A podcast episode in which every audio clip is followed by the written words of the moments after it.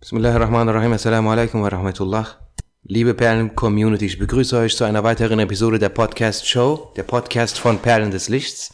Jede einzelne Episode dieser Podcast ist eine Perle des Lichts, denn die Worte der großen Gelehrten der Ahlus Sunnah wal Jama'a sind Perlen des Lichts, Perlen im Meereslicht bzw. Lichtmeer, die dieses Licht in unsere Herzen übertragen.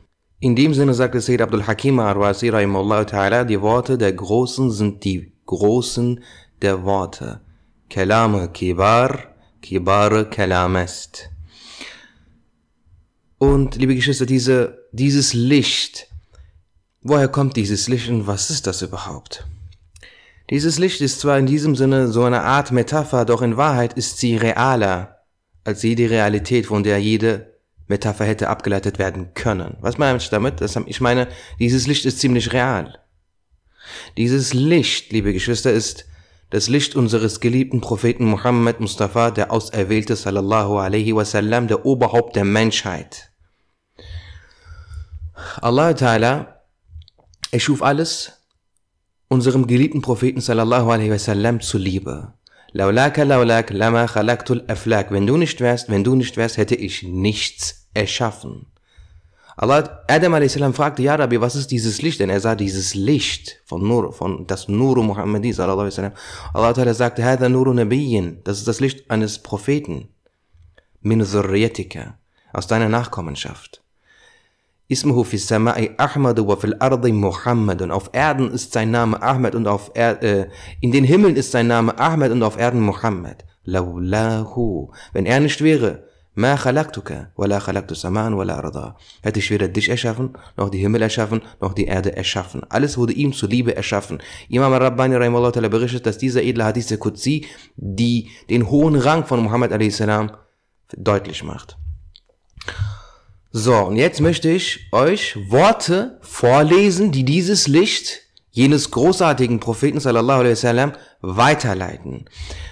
Denn Wissen, liebe Geschwister, aus der richtigen Quelle gibt nicht nur Wissen, sondern ist auch Nahrung des Herzens. Was für ein Segen. Und deswegen äh, lese ich euch jetzt Briefe vor des großen Gelehrten, des Großgelehrten, der Krone der Gelehrten, der Gelehrte, der von Gelehrten bewundert wurde, Imam al-Rabbani. Also, Bismillahirrahmanirrahim. Es geht hier in diesen Briefen um das Gebet. Wenn du dieses, wenn du diese Briefe gehört hast, also nach dieser Podcast, inshallah, wird sich deine Beziehung zum Gebet für immer verändern, positiv die Vortrefflichkeit im Gebet. Imam al-Rabbani, möge Allah sich seine Erbarmen, sagt im 261. Brief aus dem ersten Band seines Mektubat. Es muss mit absoluter Gewissheit klar sein, dass das Gebet die zweite der fünf Säulen des Islams ist. Im Gebet sind alle Ibadat versammelt. Obwohl es ein Fünftel des Islams ist, gilt es durch diese Eigenschaft, dass es alle Ibadat in sich versammelt, ganz allein als der Islam. Es ist von allen Taten, die den Menschen ermöglichen, die Liebe Allahs des Erhabenen zu erlangen, die erste. Die Schau, Ru'ya Allahs des Erhabenen, die er dem höchsten der Prophet, aller Propheten, Friede sei mit ihnen, in der Miraj-Nacht im Paradies schenkte, ermöglichte er nach seiner Rückkehr ins Diesseits jedoch ausschließlich im Gebet und den Umständen der diesseitigen Welt entsprechend. Daher sagte er, das Gebet ist die Mi'raj der Gläubigen. In einem Hadith heißt es, der Mensch ist seinem Herrn im Gebet am nächsten. Den Großen, die auf dem, den Großen, die auf dem Weg dieses Propheten schreiten, wird ihr großer Anteil des Geschenks der Ru'ya im Diesseits nur im Gebet gegeben. Ja, es ist nicht möglich, Allah den Erhabenen im Diesseits zu sehen, da die Umstände der diesseitigen Welt dafür nicht geeignet sind. Doch jene große, die ihm folgen, erhalten, erhalten etwas von der Ru'ya, wenn sie das Gebet verrichten. Hätte er nicht das Gebet angeordnet, wer hätte den Schleier vor dem Ziel, dem schönen Antlitz des Erstrebten lüften können? Wie hätten die Liebenden den Geliebten finden können? Das Gebet ist eine Freude für traurige Seelen. Es ist Ruhe und Kraft für Kranke. Die Nahrung der Seele ist das Gebet. Die Heilung für das Herz ist das Gebet. Der Hadith, O Bilal, erfreue mich, in welchem der Ausruf des Adhans gefordert wird, zeigt dies. Dieser Hadith lautet original, Bismillah, Errechni ya Bilal. Ist ein wunderschöner Hadith. Schreibt ihn euch auf, lernt ihn auswendig, denkt dabei, wenn ihr das Gebet verrichtet, äh, denkt an diesen Hadith. Errechni ya Bilal. O Bilal, erfreue mich. Der Hadith, das Gebet ist die Freude meines Herzens und das Licht meiner Augen, ist Hinweis auf diesen Wunsch.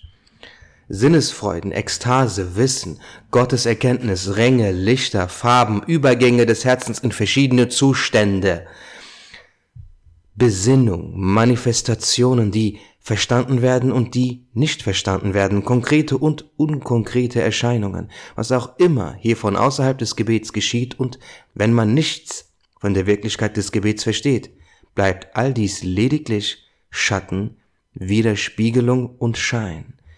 Vielleicht ist es sogar nur Einbildung und Vorstellung. Der Vollkommene, der die Wirklichkeit des Gebets begreift, ist, wenn er sich zum Gebet begibt, so, als würde er diese Welt verlassen und in das Jenseits eintreten. Und er erfährt etwas von den jenseitigen Gaben. Dann erhält er im Gebet einen unmittelbaren Anteil von diesen Gaben, ohne dass diese von Widerspiegelungen und Einbildungen getrübt werden. Denn alle diesseitigen Perfektionen und Gaben sind nichts anderes als Schatten, Form und Erscheinung.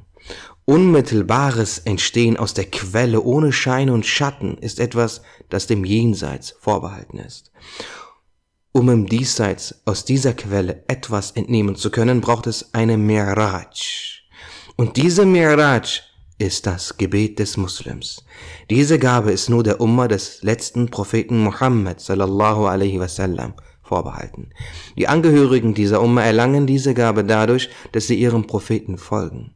Denn ihr Prophet, Friede sei mit ihm, entstieg in der Nacht der Miraj dem Diesseits und auf in das Jenseits. Dem Diesseits und auf in das Jenseits.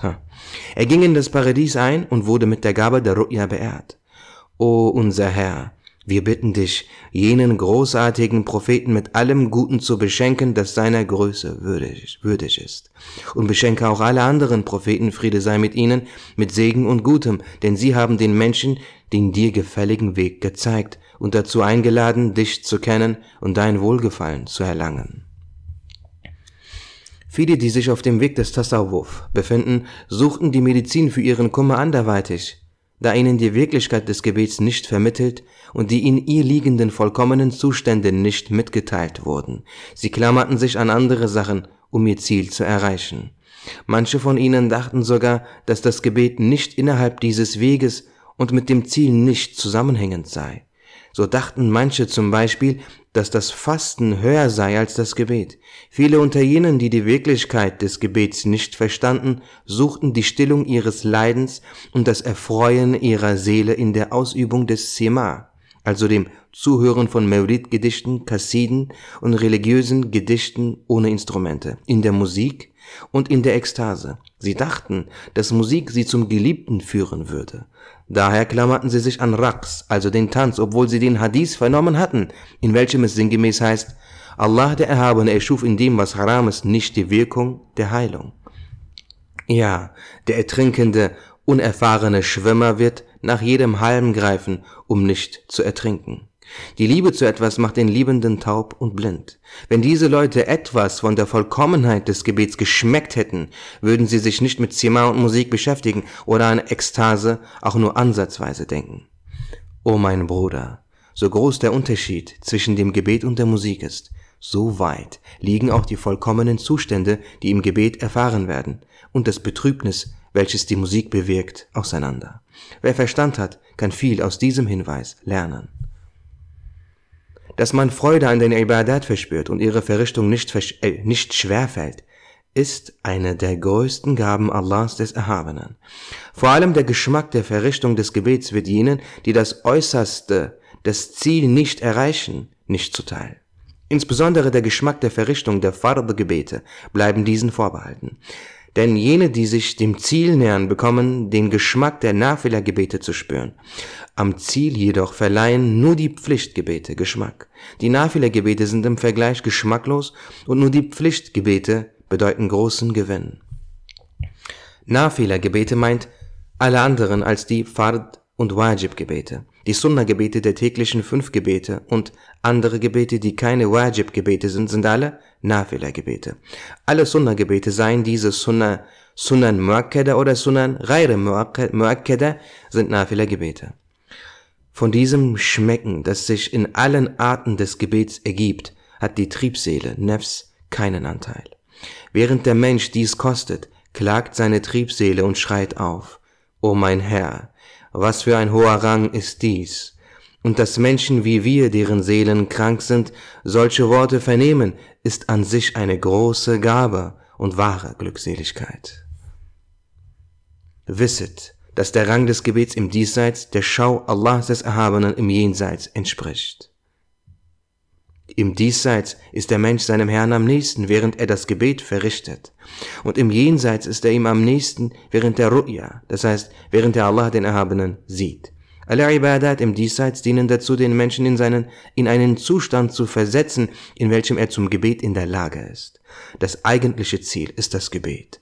Das Erlangen ewiger Glückseligkeit und endloser Gaben gelingt nur durch die Verrichtung des Gebets. Das Gebet ist wertvoller als alle anderen Ibadat und das Fasten. Manch ein Gebet, manch ein Gebet füllt gebrochene Herzen mit Freude.